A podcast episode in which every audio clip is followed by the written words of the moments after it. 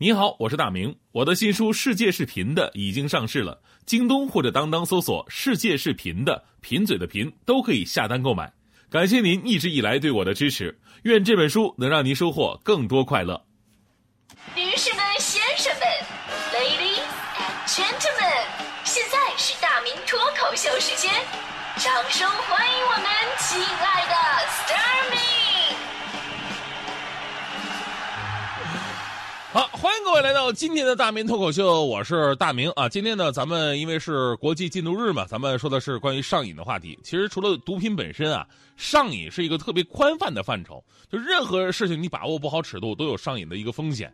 就咱们身边最常见的呢，就是啊烟酒上瘾。一方面你说这个东西吧，它浪费钱，对吧？另一方面呢，对自己的身体也不是很好。所以你看相亲的时候啊，这个不喝酒不抽烟，绝对是一项加分的指标。强哥当年跟强嫂俩人相亲的时候就说了啊，这个我特别好，我这个我我不喝酒也不抽烟。当时强嫂觉得这年头啊，这样的人挺难得的，于是俩人结婚了。结婚之后啊，强哥这家伙不是他了，天天喝酒啊，一边喝还一边抽烟，啊，抽啪滋儿吧的那种，家里边抽的是乌烟瘴气。强嫂暴怒啊：“你这个骗子！你不是说你不喝酒不抽烟吗？”啊，这个强哥说了：“媳妇，我真没没骗你啊，我确实是不喝酒不抽烟啊。”喝酒的时候再抽啊！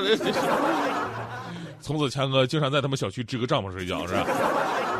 而生活当中啊，能够让我们上瘾的东西确实特别的多啊，吃喝玩乐，任何事情管不住自己，沉迷进去都能上瘾。有的很多的瘾上的还很冤枉。我有一哥们儿，他什么上瘾呢？他十字绣上瘾，男的绣这十字绣。原因呢，就是当年跟女朋友分手了，当时特别伤心。回到家里边，看到女朋友留下的那个十字绣没绣完的，于是拿起来接着绣，用这种方式来排解失恋的痛苦。从此成瘾一发不可收拾。最悲催的什么呢？据说那女的后来有点后悔了啊，来到他们家找他复合。一进门说：“我们来聊一聊吧。”结果我朋友拿着那个绣花针，一边绣一边说：“没空，都是姐妹。”这一幕毛骨悚然啊，对不对？要说这些年最常见的新型的上瘾呢，那就是网瘾，而且是发展越来越快。呃，当年网吧刚诞生的时候，光聊天室就能够让我们无法自拔。当然了，这些年发展啊，大家伙都成长了，我们已经不再是从前那个网瘾少年了，都已经变成网瘾中年了。如果说一个人没有食物，六到十天就挂了。没有水，三天就完蛋；如果没有空气，三分钟必死无疑；如果没有 WiFi 的话，当然不会死，但是会生不如死，对吧？而这些年的发展当中，游戏成瘾又在网瘾当中脱颖而出，成为了让全世界都关注，甚至打算被正式列入精神类疾病的这么一种现象。前两天呢，有一个消息引起了轩然大波，说六月十八号开始呢，世界卫生组织正式在第十一次修订版国际疾病分类分类目录当中加入游戏成瘾这么一项，将其归为精神与行为类的疾病。那有海外机构的数据显示呢，目前全球大概有二十五亿的电子游戏用户。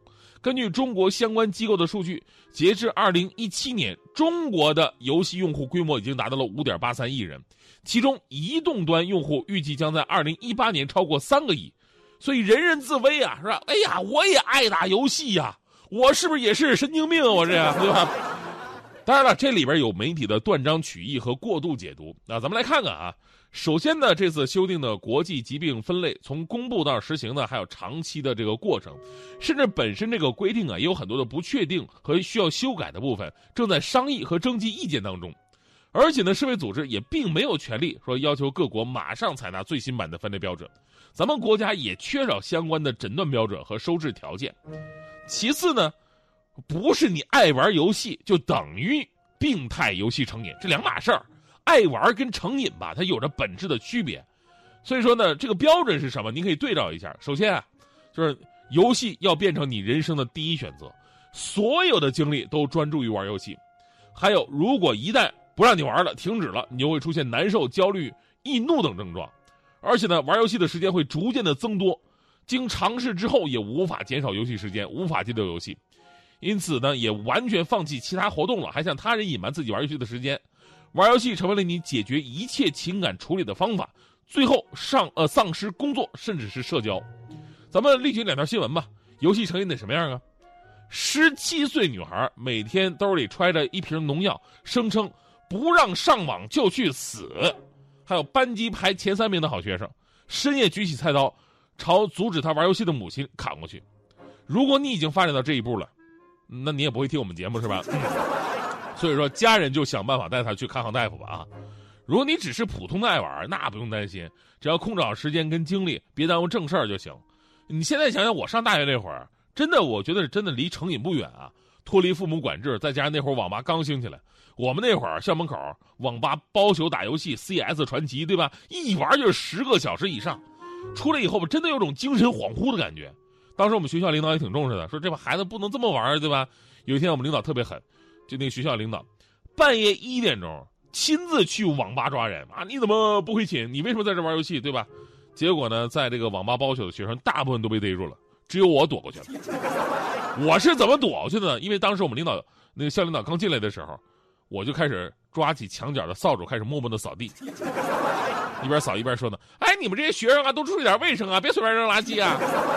还有啊，我们网吧是不让抽烟的啊。”最后呢，说一个重要提醒：其实很多时候呢，孩子一旦沉迷网络游戏啊，家长往往会第一时间把全部的责任归咎于游戏。是游戏吧，有有自己的责任，但是这种指责过于简单粗暴。有的沉迷其实是家长逼出来的，您反省反省。他们给孩子太多要求、太多标准，于是孩子本身会有巨大的压力。有的孩子引导正确的话呢，他们会正视这种压力；有的则会通过游戏的方式来回避压力，久而久之就沉迷于游戏当中了。哎，有从事这方面治疗工作的大夫，他们说过这么一句话，他说。很多迷恋网游的学生啊，他们的家长原本是希望孩子能考上什么清华呀、北大呀，所以不断的加压，直到孩子彻底厌学了，家长们才后悔不已，跑到我这儿来痛哭流涕，说孩子再玩游戏身体就垮了。现在呀，没有那么多要求，只要孩子能活着就好，对吧？所以啊，生活当中任何事儿都不能以追求极致为目的，要收放自如，收的太紧会适得其反，放的太松又会沉迷其中。别说游戏上瘾了。现在很多朋友开车都上瘾，我跟你说，大迪就是开车上瘾有一个有一个前提，就是说你是一个新手，对吧？新手刚摸车的时候对这个感兴趣。大迪前不久刚考完驾照，特别开心。你也知道这个阶段人是最爱开车的，他自己还没车，那天跟我借，嗯，明哥把那个车借我一下。我说你小心点开啊。结果昨天还车的时候一脸的愧疚，我说怎么了？呃，明哥我对不起你，咋了？那车还给你。还就还呗，怎么了？我在看你那车嘛，我也不知道怎么回事，就走半路吧，我就车听那个车底下咣当一声，然后我就看到有一个又大又圆的零件好像掉马路上了，我也不知道那是哪个部分零件，我这没没学过修车呀，我是，我安不回去，我我我就把它放你后备箱了，你今天自己去四 S 店修吧，我我给你掏钱还不行吗？我这什么玩意儿？第一天就把我车零件开到地上了，而且又大又圆的什么玩意儿啊？我打开后备箱，我心都凉了。当时我就对大迪说了一句话：“我说大迪啊，你老实麻溜的，你你把那个窨井盖给人放回去，你别让别人看着，以为我也偷井盖了，好吗？因为大迪咋那么有劲儿呢？”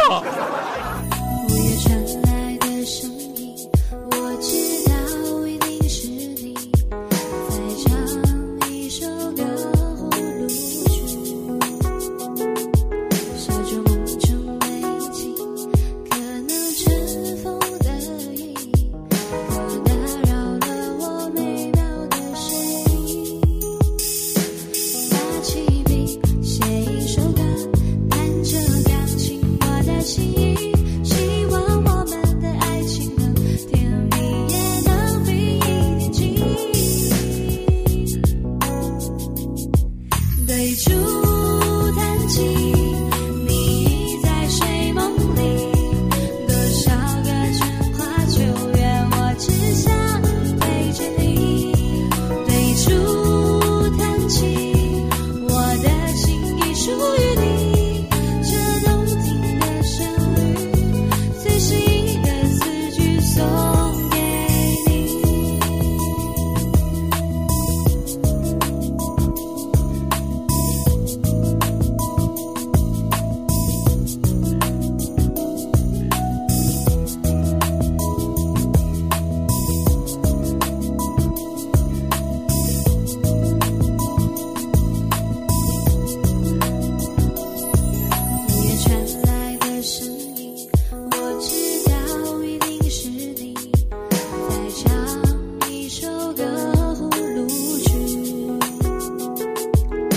住梦中。